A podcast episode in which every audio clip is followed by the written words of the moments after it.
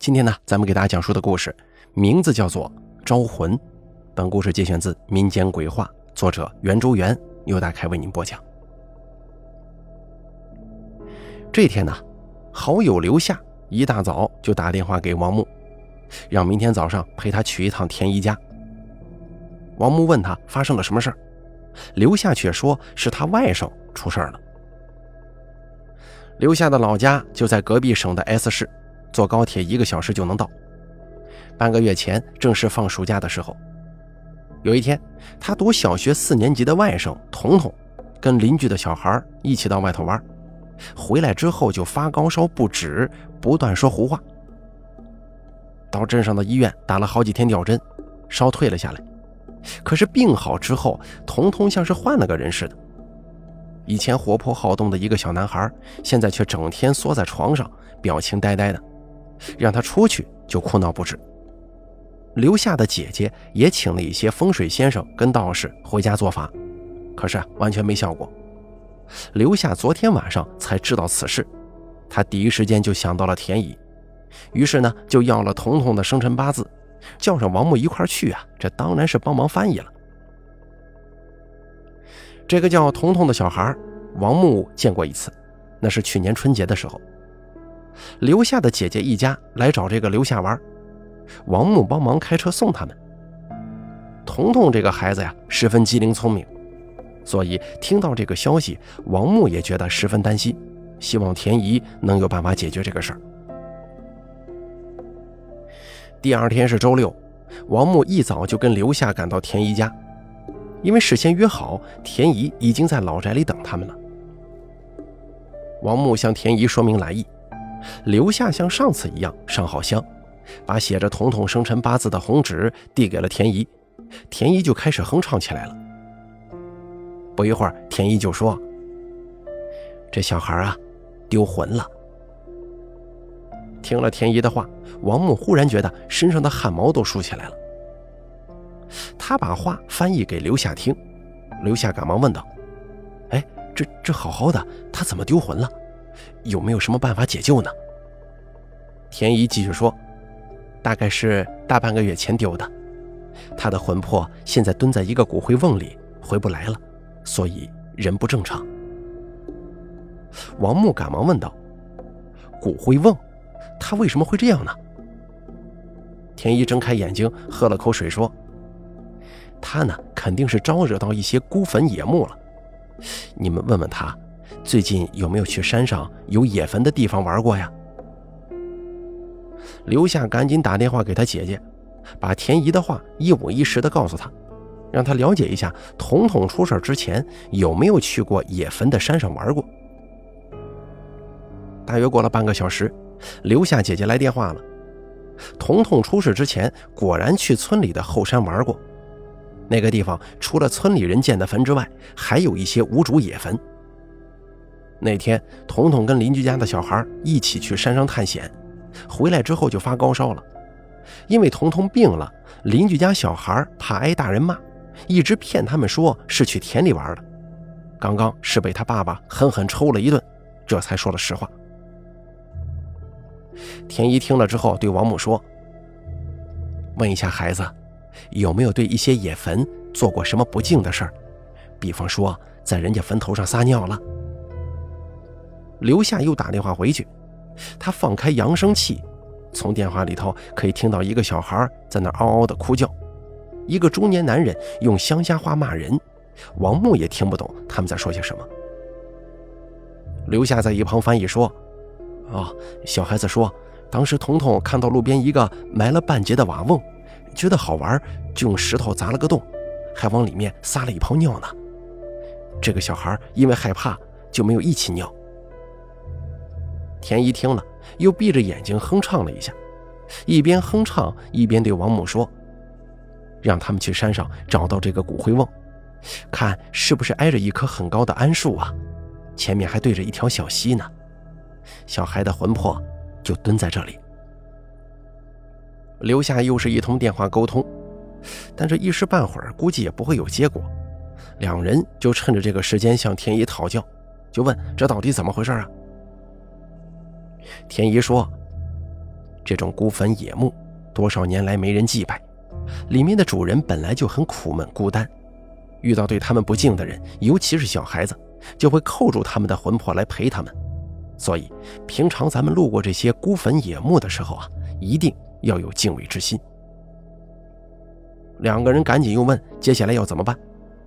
田姨只说了三个字：“烧纸钱。”他解释说：“这些孤坟野墓多少年没有收到阳间烧的纸钱，如果肯向他们烧点纸钱，这就相当于啊是给小孩魂魄的赎金，也算是给他道歉。他满意了，自然会把小孩魂魄给放掉。虽然这个事儿听上去十分玄乎。”但是田姨能在千里之外一下子看事儿看得那么准，刘夏跟王木都觉得十分神奇。没过多久，刘夏的姐姐打来电话了，他们带着邻居小孩上到山上，找到了那个瓦瓮，果然是像田姨说的那样，挨着一棵高大的桉树，前头还对着一条小溪呢。他还拍了一段视频发给刘夏，问刘夏接下来该怎么办。田姨说了一个方法，在当地买丰厚一点的纸钱跟纸扎，什么别墅、汽车、飞机都买一点，挑一个适宜祭拜的日子，要小孩的父母亲自再去坟前烧了，当着坟说自己家小孩不懂事儿，多有得罪，请勿见怪，还要许下承诺，每年都来给他烧一些纸钱。刘夏把田姨说的方法转告给了他姐姐，又给田姨包了一个大红包。二人这才离开的。王木本来以为这件事儿到这就结束了，可没想到几天之后，刘夏又让他陪着去找田姨。为什么呀？还是因为彤彤的事儿。原来刘夏的姐姐按照田姨所说，第二天就去镇上备了一批纸钱跟纸扎，又找人挑了一个适宜祭拜的日子，去到那个彤彤招惹的野坟前，把东西都烧了。并且许下了承诺，结果第二天，彤彤就自己走出了房间，去客厅找电视看，感觉整个人呢都恢复了正常。留下姐姐一家人都十分高兴，还打算找个时间过来亲自感谢一下田姨。可是又过了两三天，他们发现彤彤不对劲了。家人喊彤彤的时候，彤彤总是好像没听见一样，过了好一会儿才反应过来。像是跑神那种感觉，整个人反应有些迟钝。一开始大家以为孩子刚恢复，精神状态差，可是观察了两三天，发现他还是这个状态，就用一些简单的数学题去考他，他都答不出来。他们这才感到不对劲儿，于是呢又打电话给刘夏了。刘夏和王木都觉得十分奇怪，明明按照田姨所说的去做了。为什么没好彻底呢？两个人找到田姨，把情况说了一遍。田姨让刘夏点上香，他从抽屉里拿出圣杯，口中念念有词的对着神坛说了一通，然后把圣杯置在神坛上。这会儿啊，是两个阴面朝上。田姨又重复了两次，都是两个阴面朝上。他这才坐下来开始哼唱。不一会儿，睁开眼睛说：“哟。”这事儿啊，现在有点麻烦了。刘夏跟王木一听，心马上就悬了起来，问道：“怎么了？”田姨说：“这孩子呀，被吓得太厉害了。人都有三魂七魄，这个孩子的魂魄回去的时候还漏了一魂，现在还在那个野坟里。他那一魂靠自己是回不去的。”刘夏生怕自己外甥一辈子就这样了，赶忙求田姨帮忙想办法。田姨说：“要把那一魂送回去，就要找人去现场帮他招魂了。”他掐算了一下，又说道：“而且时间要快，这个小孩丢魂都差不多三十天了，现在那一魂呢，不能在外头待太长时间了。如果超过七七四十九天还招不回去，那就永远也回不了了。”刘夏一听，赶忙请田姨帮忙去招魂，可是田姨却说她不做这个，只给刘夏推荐了一个人，张叔。张叔在镇上经营着一家纸扎店，刘夏跟王木找到他的时候，他正在店里扎纸人。这个张叔个子不高，年纪看上去应该有六十多岁，穿着一件蓝色的粗布外衣，里面是一件破了几个小洞的白汗衫，踩着一双黑布鞋，脸上的左眼上眼皮耷拉下来，几乎是盖住了整只眼睛，这乍一看呢还挺吓人的。据田一说，他这个左眼是个阴眼，能看见常人看不到的东西。张叔说的是本地话，留下只好靠王木来翻译。王木把他们的来意就说了一遍。可是张叔一听，却摆了摆手说：“太远了，我年纪大了，不出远门。”王木又说了一番好话，但张叔却像是自言自语地说：“光是招魂这个法事。”我就得收三千块钱，还不算纸扎跟路上的开销，成本太高了，不划算呢。王木一听，马上就明白了，张叔是怕他们出不起这个价钱呢。他跟刘夏商量之后，对张叔说，他们愿意出所有的费用，包括路上的一切开销，除此之外，办完事儿还另外再给他两千块钱红包。张叔听到这儿，这才算是答应了。他列了一些需要用的物品清单。王母跟刘夏大致看了一眼，有一些是祭祀用的食物跟物品，刘夏拍照发给他的姐姐，让他准备；还有一些是纸钱、纸扎之类的，就直接在张叔的店里买。张叔却说，他要用到的纸扎不方便带过去，要在现场扎，让刘夏姐姐准备十年以上的老竹五条，还有一些彩纸。其他的工具，他在这边带过去就可以。随后，他从店的内间拿出了一个手掌大小的棺材，里面放着一个栩栩如生的纸扎小人，跟刘夏要了彤彤的八字，用朱砂写一张黄色的纸符上，然后把这个纸符垫在了纸扎小人身下。当时虽然是大中午，但王木跟刘夏看到这一幕之后，还是觉得瘆得慌。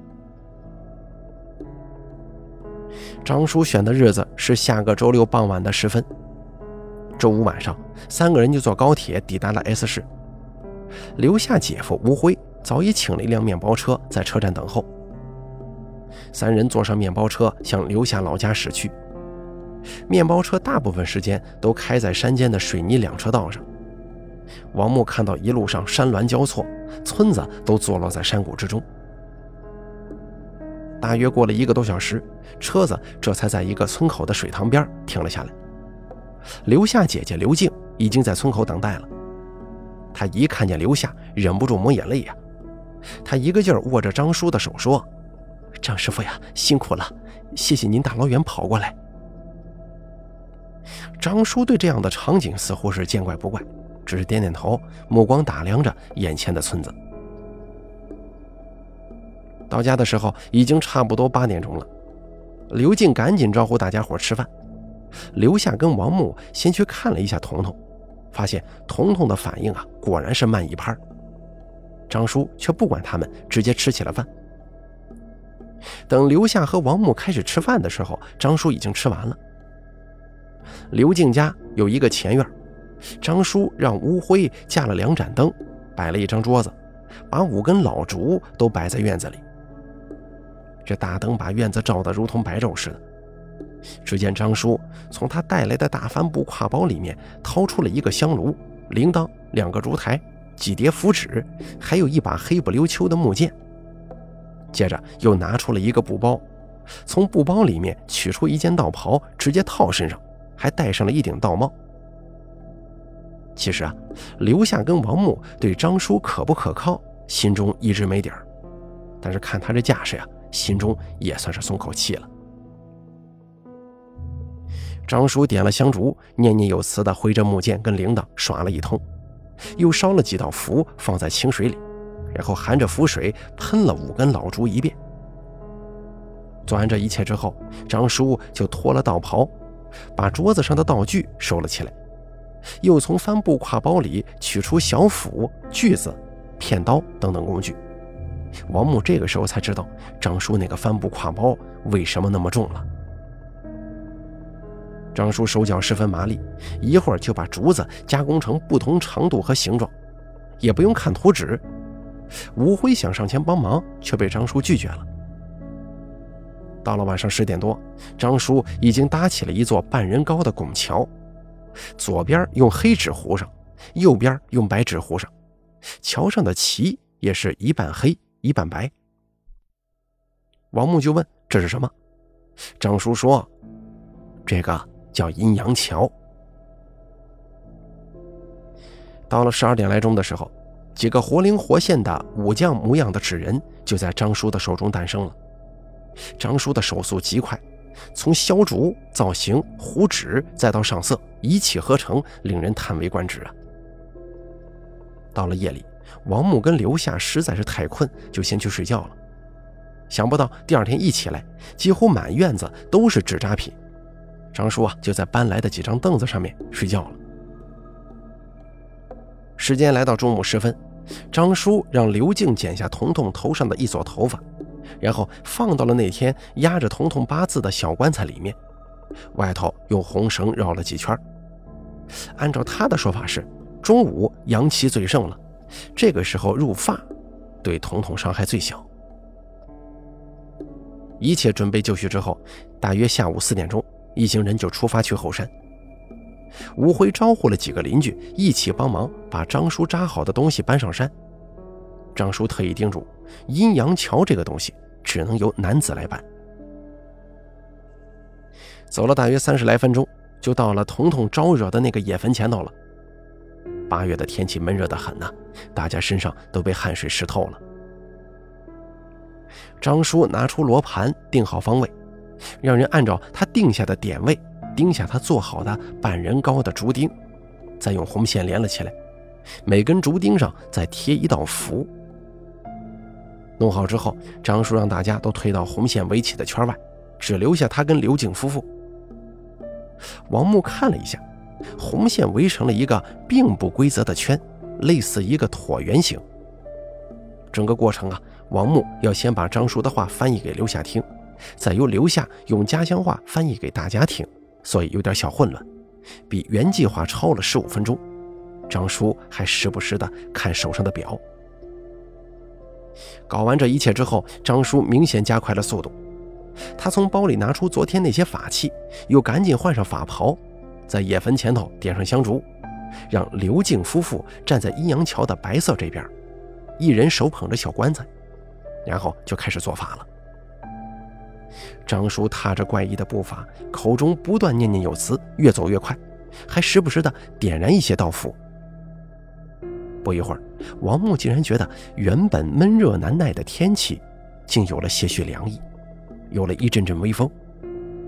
他看了看周围的人，发现大家似乎都感觉到了。又过了一会儿，诡异的事情出现了，他们头顶的天空竟然出现了一片乌云。而就在这个时候，张叔突然大声喊：“吴家小儿今日来招魂，梧桐，回家了。”按照之前的约定，刘静跟吴辉也就跟着喊：“彤彤回家啦！”略带凄厉的叫喊声在山间回荡着，令人不禁有些发怵啊。喊了大约有五分钟的时间，张叔突然停止动作，对王母说：“让他们先停下。”王母一边给留下翻译，一边问张叔怎么回事。张叔说：“这山间的孤魂野鬼太多了。”个个都想走阴阳桥回到阳间，刚才耽搁了一些时间，现在孤魂野鬼来的太多了，小孩不敢出来呀。王木一听，赶忙问道：“那那怎么办呢？”张叔沉吟了一下，说道：“让小孩父母各滴一滴鲜血到小棺材里的纸人身上，父母血浓于水呀，给小孩子加持一下。”这个时候，天上的乌云正在慢慢散去。张叔加了一句：“快点吧，现在阴气最重了，再过一刻钟，可就要另选时辰了。”王木赶紧翻译给留下。刘静夫妇听了之后，找到一个小刀，划破手指，各滴了一滴血在小棺材的纸人脸上。张叔随即又大声喊道：“吴家小儿今日来招魂，梧桐，回家了。”刘静夫妇也跟着喊了起来。而这回刚喊了十来遍，阴阳桥上的纸旗就突然晃动起来，像是被风吹了一样。张叔一边摇铃铛，一边喊：“梧桐，回家了！”一边喊一边走上了阴阳桥，像引导彤彤过桥一样，走到了刘静夫妇这一边。过桥之后，张叔又喊了几遍，最后把打开的小棺材给合上了，再在两边的缝上各贴了一道符，然后放到一个准备好的黑色布袋中，让刘静抱在怀里。王木问道：“成了吗？”张叔点了点头，说：“可以了。”让大家把带来的东西啊，就地烧掉吧。烧完之后，一行人才回去的。回到家中，张叔才从小棺材里取出写着彤彤八字的黄符，折成一个三角形，让刘静放在彤彤的枕头底下，枕着睡一个晚上。大家都屏气凝神的等待彤彤醒来。彤彤一直睡到九点多才醒过来，见到一屋子人，逐个的还喊了出来：“爸。”妈，舅，王叔，然后又说：“妈，今天几号了？”刘景说：“都二十五号了。”彤彤一拍脑袋说：“哎呦，惨了，我暑假作业还没写完呢。”看着彤彤快速的写着作业，大家才确定他算是恢复正常了，长长的松了口气。而刘静跟吴辉夫妇十分高兴。除了留下给的两千元红包之外，又另外给了张叔一千块钱红包。张叔有点过意不去，从包里掏出一颗跟他那个木剑颜色差不多的小黑木珠，用红绳子穿上，说是送给彤彤，让他一直带着，这玩意儿能辟邪。本期故事《招魂》咱们就说到这儿了，节选自《民间鬼话》系列，作者袁周元由大凯为您播讲，感谢您的收听。